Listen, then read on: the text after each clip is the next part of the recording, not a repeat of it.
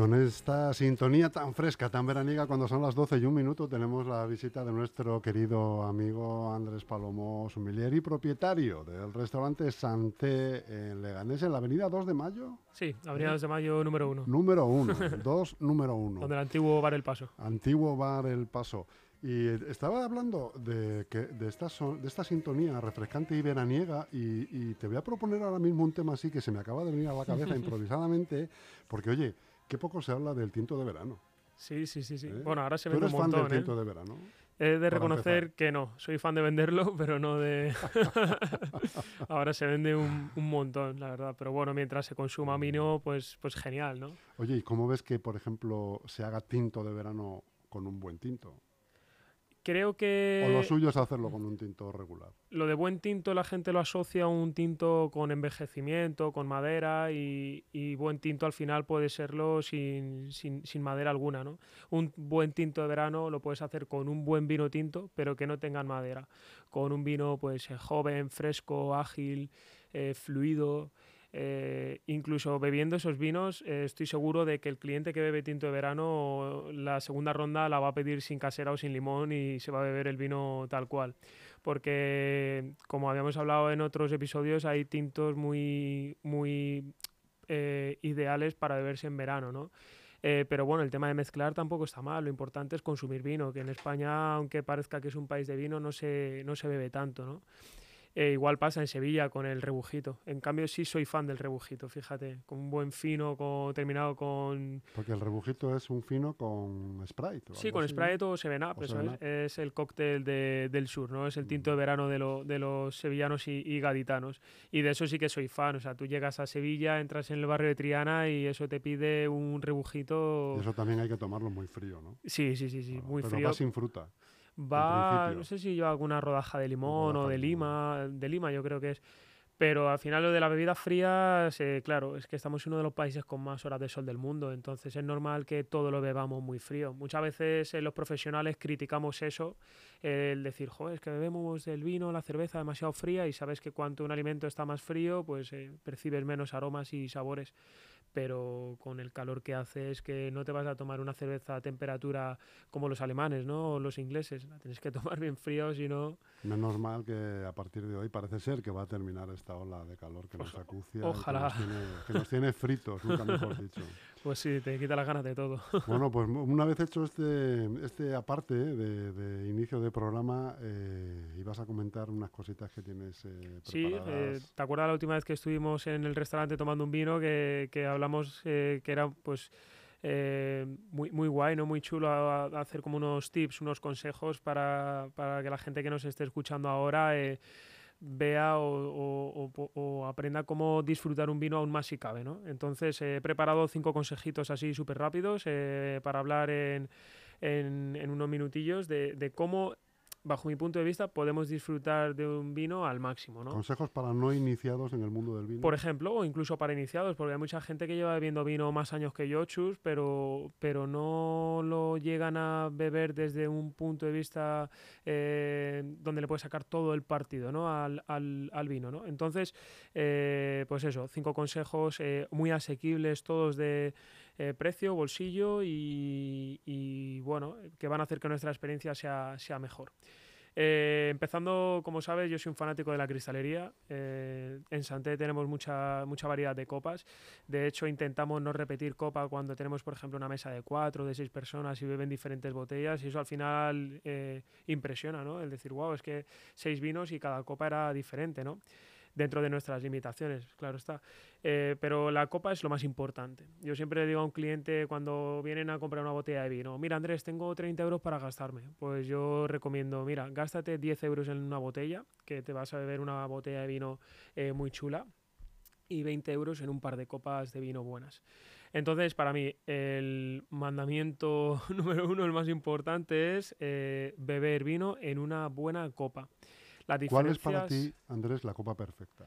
la copa perfecta para mí es eh, siempre de cristal, eh, soplada, ya sea a máquina o a mano, porque hay muchas técnicas de, de soplado. De hecho, aquí en la granja tenemos cerquita de Madrid eh, una fábrica de cristales donde se puede ver el proceso y es algo mágico. Los que más experiencia tienen sobre todo son los alemanes y austriacos en, en esto del cristal. Eh, para mí la copa perfecta pues debe ser siempre soplada a máquina, eh, de cristal por supuesto, soplada a máquina o a mano y que no sea muy abierta, muy ancha eh, porque vamos a perder capacidad aromática, pero que tampoco sea demasiado cerrada donde vamos a potenciar el alcohol, sino que tenga una apertura pues intermedia, ¿no? Lo que conoceríamos como una copa de vino Burdeos, como las copas de vino que estamos acostumbrados a ver normalmente. La única diferencia es que estas copas son de vidrio tensionado y el vidrio tensionado pues eh, tiene micro perforaciones que van a hacer que la copa cuanto más se vayan usando estas micro perforaciones vayan cogiendo aromas y sabores no muy agradables y vayan cambiando el vino. Por eso, el beber un Vega Sicilia, por ejemplo, ¿no? Eh, en una copa de, de uno o dos euros de vidrio tensionado es un sacrilegio. Prefiero beberme un vino de 10 o 15 euros la botella en una copa de 15 o 20 euros. ¿vale? Es para mí lo más importante. Creo que el disfrute es muchísimo mayor. Y yo he hecho pruebas a clientes, amigos ahí en la casa, de darles un gran vino en una copa mala o darles un vino incluso a amigos con los que tengo mucha confianza, darles el vino que usamos para cocinar en una copa de 35 euros, en un asalto, ¿no? que son las mejores copas del mundo. Y que esa gente me diga que el mejor vino era el segundo no sé si por la psicología de que te influencia un poco la copa y demás, pero sí es cierto que una copa mala empeora un vino, pero una copa buena eh, mejora cualquier vino mediocre, claro, la experiencia. ¿Y en cuanto al tamaño? Y el tamaño depende. porque, a veces vemos copas muy altas. Sí, ayer por ejemplo estábamos cenando con unos amigos, hicimos la cena de empresa de Santé y, y llevamos un cava y nos intentaban dar la copa esta flauta alargada, que para mí esa copa solo vale para zumo de naranja. no me gusta para, para, vino. Y siempre recomiendo de, mira, pon una copa más ancha, porque al final el cava o el champán o cualquier burbuja es un vino también. Como una copa tan cerrada estás perdiendo la capacidad aromática, no puedes moverlo bien, ¿no? No puedes eh, disfrutarlo al máximo, ¿no? Entonces, eh, cada vino tiene su copa eh, hablamos siempre para simplificarlo al máximo, ¿no? que blancos con cuerpo y tintos ligeros necesitan copas más grandes, más amplias. Y por contra, vinos tintos con cuerpo y blancos ligeros y aromáticos, como puede ser un verdejo, necesitan copas más estrechas y más altas. ¿Vale? Eh, un poco así simplificándolos, ¿vale? Luego ya cada copa, pues cada productor pone un, nombre de uva a sus copas, la Nebbiolo, la Pinot Noir, la Tempranillo, la Shiraz, pero yo no recomiendo en casa tener más de dos tipos de copa. Yo creo que con una para empezar está bien, pero si alguien quiere darse el capricho y comprar otra copa más adecuada para otro tipo de vinos, pues que tengan una más ancha y, baja y otra más estrecha y alta. ¿Vale? Eh, el segundo punto que para mí también es igual de importante que, una copa es la temperatura de servicio. Hay un dicho que, se dice que los italianos beben el vino en buena copa, pero a mala, pero a mala temperatura, ¿no? Los franceses beben el vino en, en buena temperatura, pero en mala copa. Y los españoles bebemos el vino en mala temperatura y en mala copa, ¿no? no cumplimos ninguno de los dos. Es un dicho que muy tradicional, ¿no? En la jerga del, vino. Eh, pero ya te digo que igual de importante que la cristalería, pues es la temperatura. Entonces, eh, igual pasa, cada vino tiene que tener su propia temperatura de servicio muy haciéndolo muy fácil, muy simplificándolo. Vinos blancos, rosados y espumosos deberían estar en unos 5 grados de servicio, de 5 a 8. ¿Vale? Luego ya hay tiempo para que el vino se vaya temperando en copa. ¿no? Es más difícil enfriarlo en copa, por no decir que es imposible, que, que vaya calentándose poco a poco. Entonces siempre pues tenerlo un poquito más frío de la cuenta que, que siempre se va a ir atemperando en, en la copa. ¿no? Y tintos por norma general, pues desde los 12 grados si es un vino joven y fresco, un tinto gallego de Canarias, por ejemplo, a ya vinos que estén en 14 y 16 grados como un Rioja, un Ribera del Duero. De todos modos, fíjate que yo creo que está cambiando la culturilla esa, porque a veces yo voy a casa de amigos a comer o a cenar y quien más y quien menos tiene su pequeña cabita eh, en la cocina como para seis botellas y hay alguno incluso que en el trastero tiene una cava grande, hmm. ya de hostelería. Eh, con lo cual, eh, cada vez la gente le da más importancia a la temperatura del vino. Desde luego que sí. Lo que sí es que percibo que hay mucho desconocimiento en tanto en cuanto qué temperatura dar, como tú bien dices, a cada vino. ¿no? Cada uno le da un poco según eh, lo va probando, pues le da, pues mira, me gusta que esté más bien frío, que no, aunque la temperatura correcta sea 18 grados, a mí me gusta a 16. Sí, no, eso luego ya cada uno va en gustos, ¿no? Yo, por ejemplo, los grados, eh, sobre todo este año de servicio, los he bajado un par de grados por eh, la ola de calor que hemos tenido. Y eso lo ves, dices, wow, este año hace mucho más calor que otro, pues los vinos que normalmente se bebían a 13 grados, pues los he puesto a 11, ¿no? Y la gente lo, lo agradece.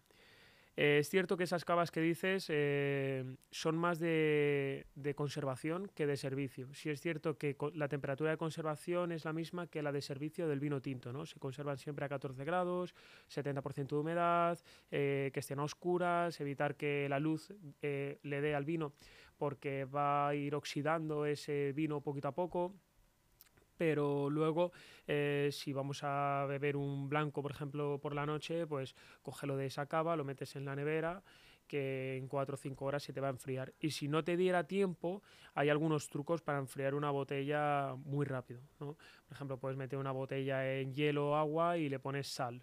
¿Qué va a hacer la sal? La sal va a hacer que se derrita el hielo mucho más rápido. El hielo va a enfriar ese agua y el agua es eh, ese conector con el cristal de la botella que va a hacer que se enfríe rápidamente y del cristal pues va a hacer que el vino se vaya enfriando y que tengamos una botella de vino que la teníamos a 16, 18 o 20 grados eh, de temperatura ambiente que se nos ponga en 10 grados en pues en unos 10 minutos. Se dice que con ese sistema eh, va a minuto por grado aproximadamente. Y el vino no pierde cualidades, en este caso, aunque baje tanto de temperatura tan rápido. No pierde cualidades, no, para nada. De hecho, incluso un vino lo puedes meter en el congelador si lo vas a consumir ese mismo día eh, y no va a perder cualidades. Ahora, si se te congela el vino, pues sí pierde cualidades, ¿no? Los, los cristales de las botellas, así como el color, ¿es tan influyente también como una copa? A la hora de servir y de beber el vino. Dice si una botella es más oscura que otra. Sí, o yo no sé si los cristales de las botellas de vinos tienen densidades diferentes según las bodegas o por, para proteger más o menos. Es depende del color sobre todo, porque hay, hay botellas, eh, las botellas que son blancas eh, son muy peligrosas porque pueden oxidar el vino muy rápidamente. Por eso las botellas, la mayoría son verdes y las de vino tinto suelen ser más oscuras, ¿no? más tirando a, color, a colores opacos. Con esto lo que se logra es, eh, o lo que se busca es tintar ese cristal para protegerlo de cualquier oxidación de, por, por los rayos del sol. ¿no? Eh, hay una botella muy famosa en la historia que es el champán cristal de, de Louis Roderer, que ha salido en un mogollón de series y. Un champán muy rapero, muy rapero, ¿no? muy, muy de rapero. Sí, sí, sí a Drake y a todos estos les mola mogollón, correcto. Y que, que viene una historia, bueno, era el champán del zar ruso, ¿no? Y que tiene el culo de la botella eh, plano, por tanto es muy peligroso porque con cualquier golpecito se puede romper, ¿no? Porque estas hendiduras que tienen las botellas son precisamente para para que las botellas aguanten ciertos bares de presión dentro. No es eh, una cosa eh, solamente estética, ¿no? Sino, ni tampoco es para poner el dedo y servir, como mucha gente se cree, sino esto es para aguantar la presión de una botella. ¿no? Pero esta botella que te digo, la de, la de cristal, es blanca. Entonces eh, sale de fábrica con un plástico que la protege eh, de la radiación solar, podemos decir, porque si una botella de vino que no tenga esa protección la dejas al sol, estoy seguro de que en un par de días se te ha ido se te ha ido a otra vida. Mm. Entonces, Algarete. es Algarete, es muy importante, ¿no? Eh, todos estos factores. Así que, bueno, eh, lo de la temperatura es igual de importante, como decíamos, que, que la copa. el tercer punto, para mí, es eh, si queremos disfrutar de un buen vino, no molestarlo con ciertos platos. Es decir, hay momentos para todo, ¿no? Hay momentos en los que tú comes y quieres abrirte un vino y hay momentos en los que tú te quieres abrir un vino y luego quieres abrir algo para picar y acompañar. Y muchas veces eh, nos cargamos todo. Por ejemplo, el vino tinto y el queso que se ha hecho toda la vida no siempre acompañan muy bien, ¿no? Es algo que no es muy recomendable, al igual que pasa con el sushi y, el, y un Ribera del Duero, ¿no? También, ¿no? Que dices, bueno, vamos a abrir una botellita de Ribera del Duero y pedimos comida que no la traigan a domicilio. ¿Qué pedimos? Sushi. Pues no estás disfrutando ni el sushi ni estás disfrutando el vino tinto. Entonces recomiendo que eh, cuidando el punto 1 y el 2 tenemos ya una buena cristalería, tenemos un vino en buena temperatura. No metamos algo que lo estropee todo. Que lo estropee por inflar. Menos es más. Muchas veces un buen vino y una buena conversación o un momento de soledad oportuno, una buena serie, una buena música, no necesita nada más eh, que, tu concentración y, y, el disfrutarlo. No hay que inflar eso, ¿no? Ni, eh, buscar experimentos. Ni buscar experimentos. Ni, tratar de hacer experimentos como eso, ese ejemplo que has puesto que es muy bueno, el del sushi con un Ribera del Duero. Sí, o el, típico de que es muy típico en las mesas de, de España, ¿no? Jamón y queso y, vino tinto. Hmm. Pues a lo mejor para un, para un jamón te apetece más una manzanilla, ¿no? Un champán incluso y con un queso pues te apetece lo mismo, ¿no? Un vino de crianza biológica oxidativa, o un vino dulce, ¿no? Que le pueda acompañar mucho mejor que, a lo mejor un, un tinto, ¿no?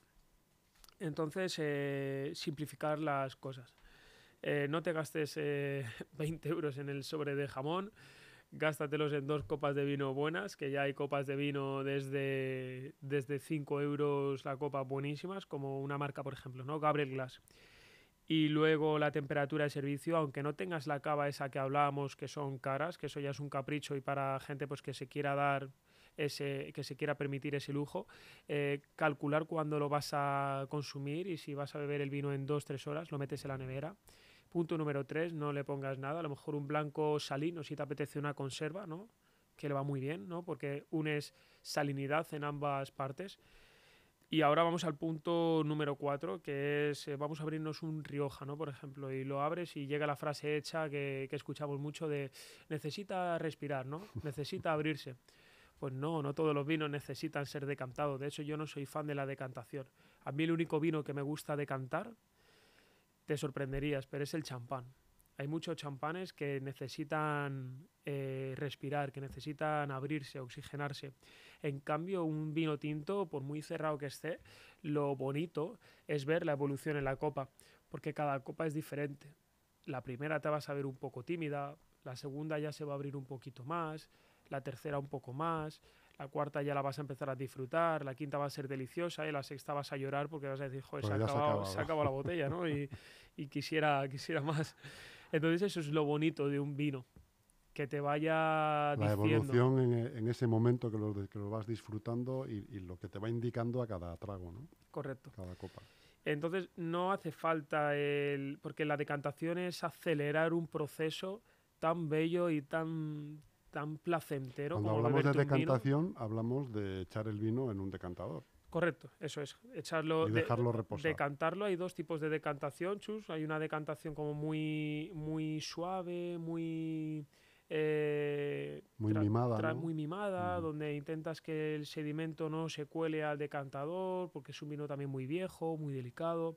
Y luego está la decantación del Ribera del Duero 2019, que lo abres y dice la frase hecha, ¿no? Ah, vamos a decantarlo, ¿no? Y lo jarreas, es decir, volteas la botella y vas haciendo que el vino vaya rompiendo con el cristal y vaya abriéndose más en aromas y sabores. Pero vuelvo a repetir que para mí es mucho más emocionante ver cómo un vino va evolucionando poquito a poco. Ni puedes decantar un vino viejo, porque la decantación de un vino viejo va a hacer que vas a acelerar el proceso de su, de su muerte y es así. O sea, un vino viejo a lo mejor sin decantar lo puedes disfrutar durante 20, 30 minutos, como lo decantes a los 5 minutos está muerto.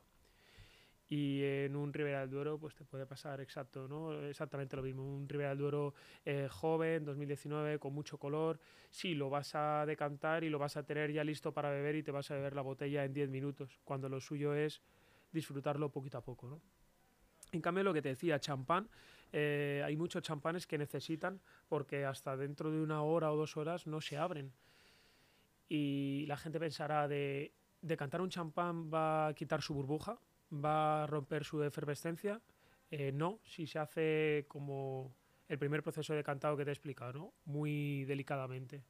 Que el vino no rompa, no como tirar una cerveza.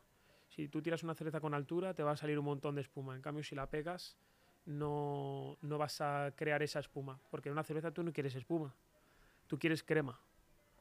Entonces en el champán es exactamente igual, tienes que hacerlo muy pegadito, muy delicadamente. Champán o cava, por ejemplo. Lo que se dice también cuando uno está preparando un gin tonic, no romper la burbuja. Eso es, ¿no? eso es. Más que nada. Correcto, porque si tú lo haces desde arriba, ¿por, por qué una sidra a veces cuando se escancia eh, te sabe, ha, roto esa pequeña aguja ¿no? que, que, que tenía, ¿no? se le ha ido esa efervescencia que te dura el primer trago, por eso también se sirve poquito a poquito, ¿no? porque si sirvieras un vaso largo, lo último sería, digamos, aguachirri, pero lo sirves un poquito y tienes todavía esa última vida de, de burbujeo y lo disfrutas y otro. Y, y es así. Pero si tú un gin tonic, una cerveza, una botella de champán, lo haces muy agresivamente, adiós carbónico. ¿Vale? Y desaparece en nada de tiempo, claro. Sí, al momento, eso es. Es CO2, se, se evapora y, y fuera. Y el último, pero no menos importante de los puntos que os he traído hoy es eh, una práctica que desgraciadamente es muy habitual y es ir a un restaurante y preguntar por ciertos vinos que te han gustado y que te han hecho disfrutar cuando lo interesante es probar vinos distintos siempre. So, yo siempre, mi reto es acordarme de todos los vinos que abro a, a mis clientes y no repetirlos nunca, sino que cada vez que vienen prueben un vino distinto. Y siempre cuando me dicen, Andrés, tráeme lo que quieras, y aparezco con una botella, mi pregunta es, ¿lo habéis probado antes? Y si me dicen que sí, no tengo que preguntar nada más. Me doy la vuelta y voy a por otro. Porque lo que nos hace aprender también en el mundo del vino, aprender y disfrutar a partes iguales, es ampliar nuestro registro y probar cosas nuevas.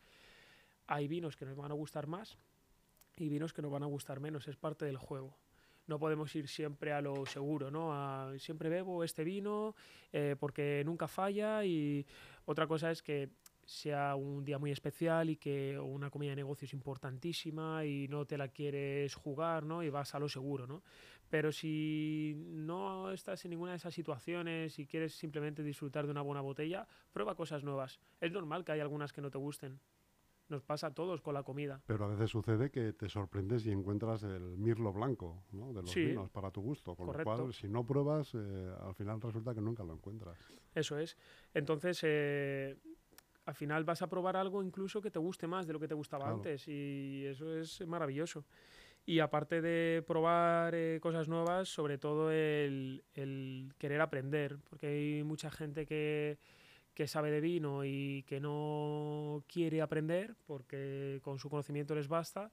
Y a mí me gusta mucho el cliente que tenemos en Santé, que al 90% te diría son clientes que, pues que no saben quizá mucho de vinos, pero confían en nuestro criterio y nos dicen, mira Andrés, quiero un vino tinto, eh, gastarme 25 euros la botella, 20, 25, 30, depende de lo que se quiera gastar cada uno. Y quiero probar algo rico. A mí me gustan vinos eh, más ligeros o vinos con más cuerpo. Nosotros pues ya traemos una botella para sorprenderle, le comentamos un poco eh, la historia que hay detrás de esa botella, que también es nuestro trabajo, que es lo que hace también que ese vino te sepa más rico que en otra ocasión. Y, y el querer aprender, el leer, el viajar, el probar vinos nuevos, eso es lo que, lo que nos va a llevar a, un- a nuestro punto más álgido de disfrute en el mundo del vino. Y sobre todo, y yo imagino que tú como experto también andarás siempre intentando probar eh, los últimos vinos de las últimas bodegas que, se acaban, imagínate, de crear hace cuatro años o cinco años, ¿no? Seguro que te, te- te interesa más eso que probar un buen vino, un buenísimo vino que ya conoces, ¿no? Sí, total. Estoy muy de acuerdo porque te emociona mucho más probar esos proyectos nuevos eh, o, nuevas parcelas que elaboran ciertos productores que beber un... Y puede sonar muy pretencioso que beberte un Vega Sicilia porque, por suerte por desgracia, en nuestro gremio hemos tenido la oportunidad de probarlos un montón de veces y ya no te sorprende. Pero te yo me acuerdo en Londres cuando estaba en Palmal, eh, había vinos todos los días que no bajaban de, de tres ceros. Y cuando aparecía un productor de Croacia que te hacía un Pinot Noir eh, de 30 hectáreas, que no tenía exportación, eh, que era la primera vez que lo sacaba de su país para presentarlo a otros sumilleres y tal, esas cosas son las que te ponen la piel de gallina, las que te emocionan.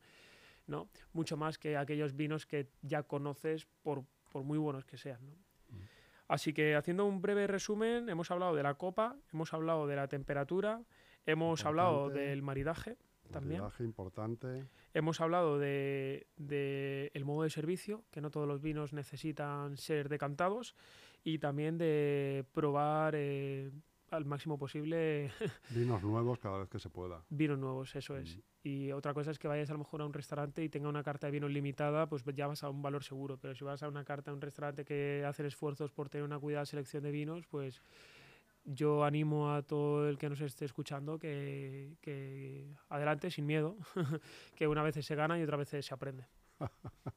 Claro que sí. Y aprender en el vino es algo que no se deja nunca. Eso es, jamás. Porque, Es- porque te quería preguntar además, ¿tú crees que, que el mundo del vino, el mundo de la bodega, tiene todavía mucho recorrido? ¿Tiene mucho, ¿Se puede innovar todavía más en el vino? En el cuidado de las vides, en, en- en los suelos, en, un montón. en los tiempos. Un montón. Sobre todo en el tema del suelo, que es lo que menos eh, conocemos. eh, pero hay una capacidad de, de innovación gigante y, y sobre todo también en España. Date cuenta que España tiene eh, fácil que tenga 100 años de retraso en el mundo del vino con Francia, en comparación con Francia. Francia tiene 100 años de ventaja eh, con, con el resto ¿no? en, en producción de vino. Entonces eh, todavía nos quedan un montón de años para, aunque ya España se está poniendo mucho las pilas, ¿no? Pero, pero claro, a- cada vez van cambiando también las tendencias, se van buscando unos estilos de vino que requieren elaborarse de otra forma. Ahora la tendencia es olvidar poco a poco la barrica y ahora se está buscando pues quizá una barrica más usada, que antes las barricas usadas se mal vendían y ahora es grandes productores están vendiendo barricas usadas a precio de barricas nuevas. Entonces eh, todo va cambiando, pero claro que sí, hay, un, hay lugar para, para la innovación, desde luego. ¿Cuánta vida tiene una barrica? Pues eh, para que sea o se considere nueva, dos, tres años. Esto es una historia muy bonita.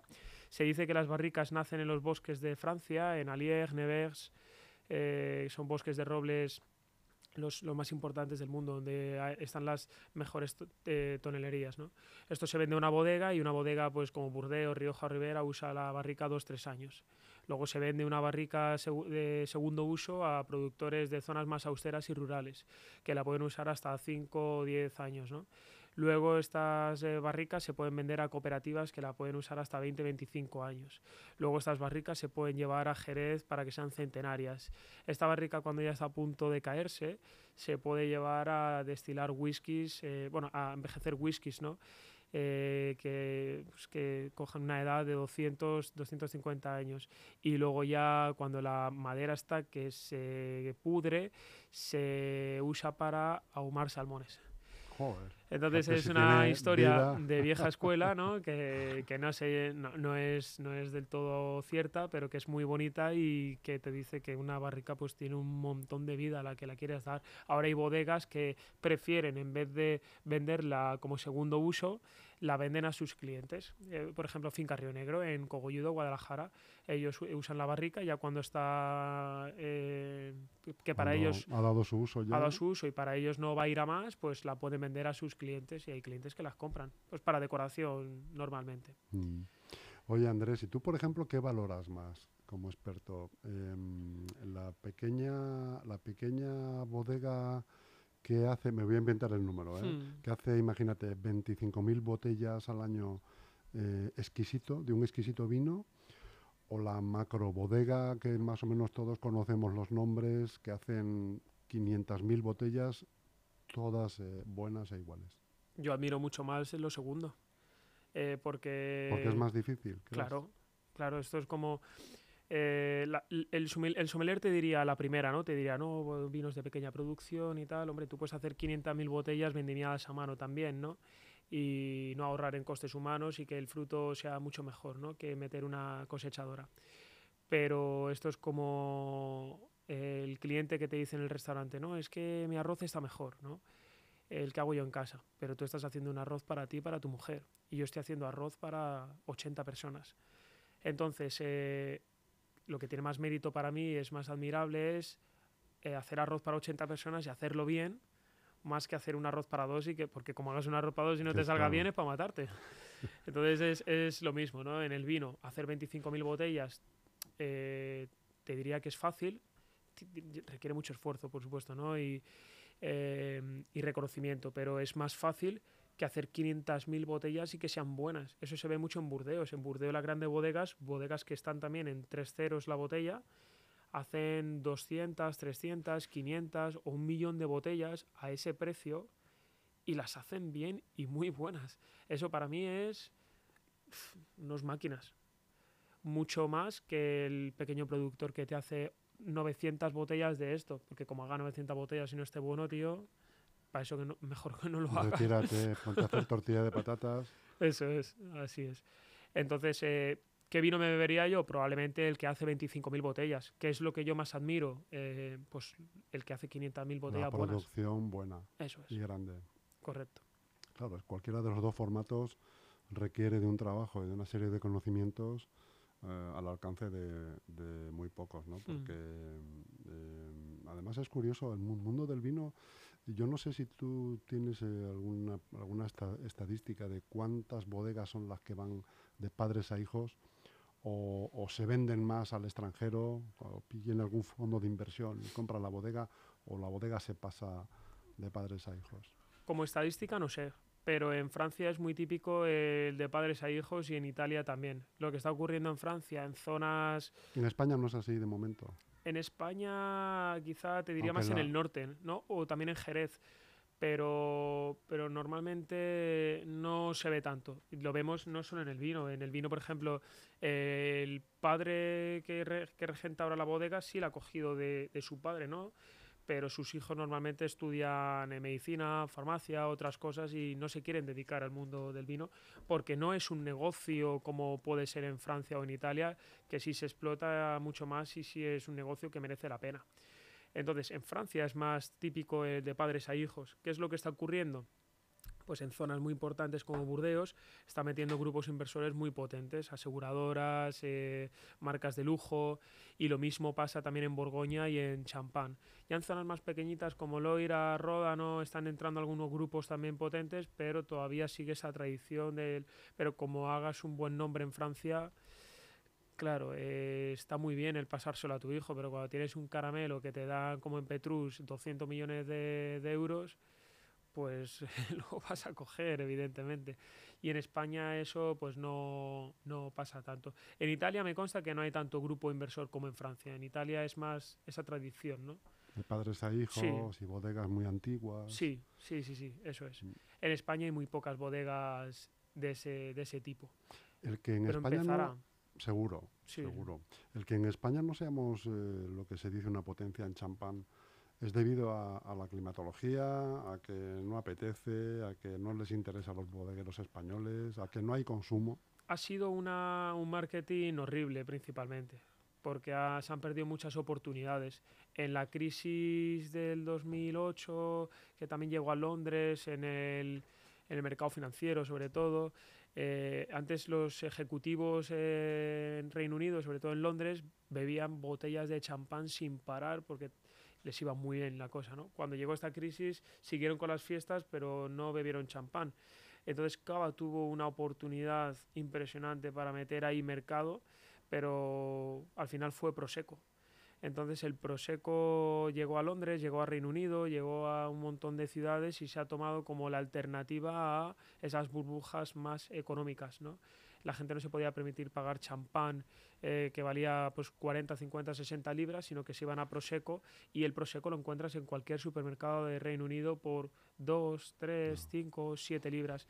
En cambio el Cava no ha tenido un marketing, bueno, el marketing ha sido horroroso y ahora es cuando están empezando a darle a ponerse las pilas. Ahora están haciendo cosas muy buenas, han sacado de la Cava Academy, están contando con profesionales del sector como el antiguo sommelier del Bulli, Ferran Centelles, eh, se están haciendo unos productos impresionantes, unas unos consejos reguladores más fuertes, más estrictos eso de producir cava en almendralejo no debería ser. O sea, al final eh, cava tiene que ser de una propia denominación de origen, ¿no? De San Sadurní de Noya.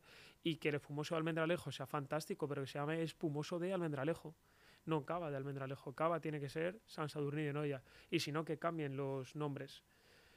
Pero, pero bueno, eso ha sido un poco un cúmulo de fallos que han tenido, ¿no? que al final han hecho que Prosecco, incluso Franciacorta, también un espumoso en Italia, se haya posicionado por delante de Cava.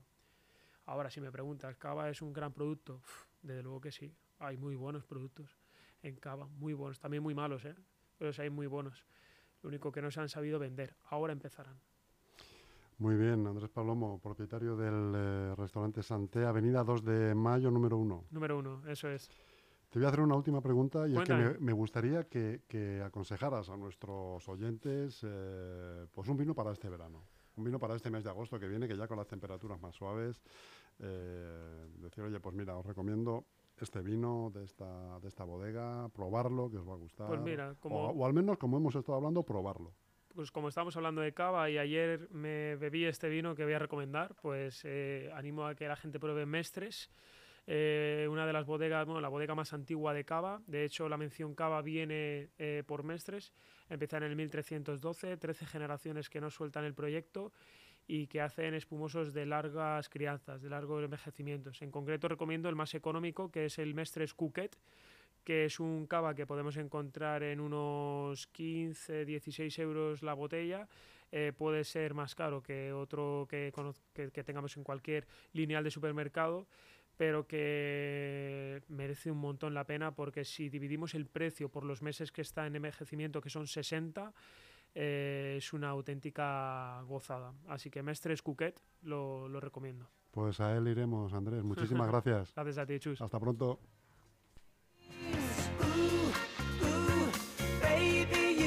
so good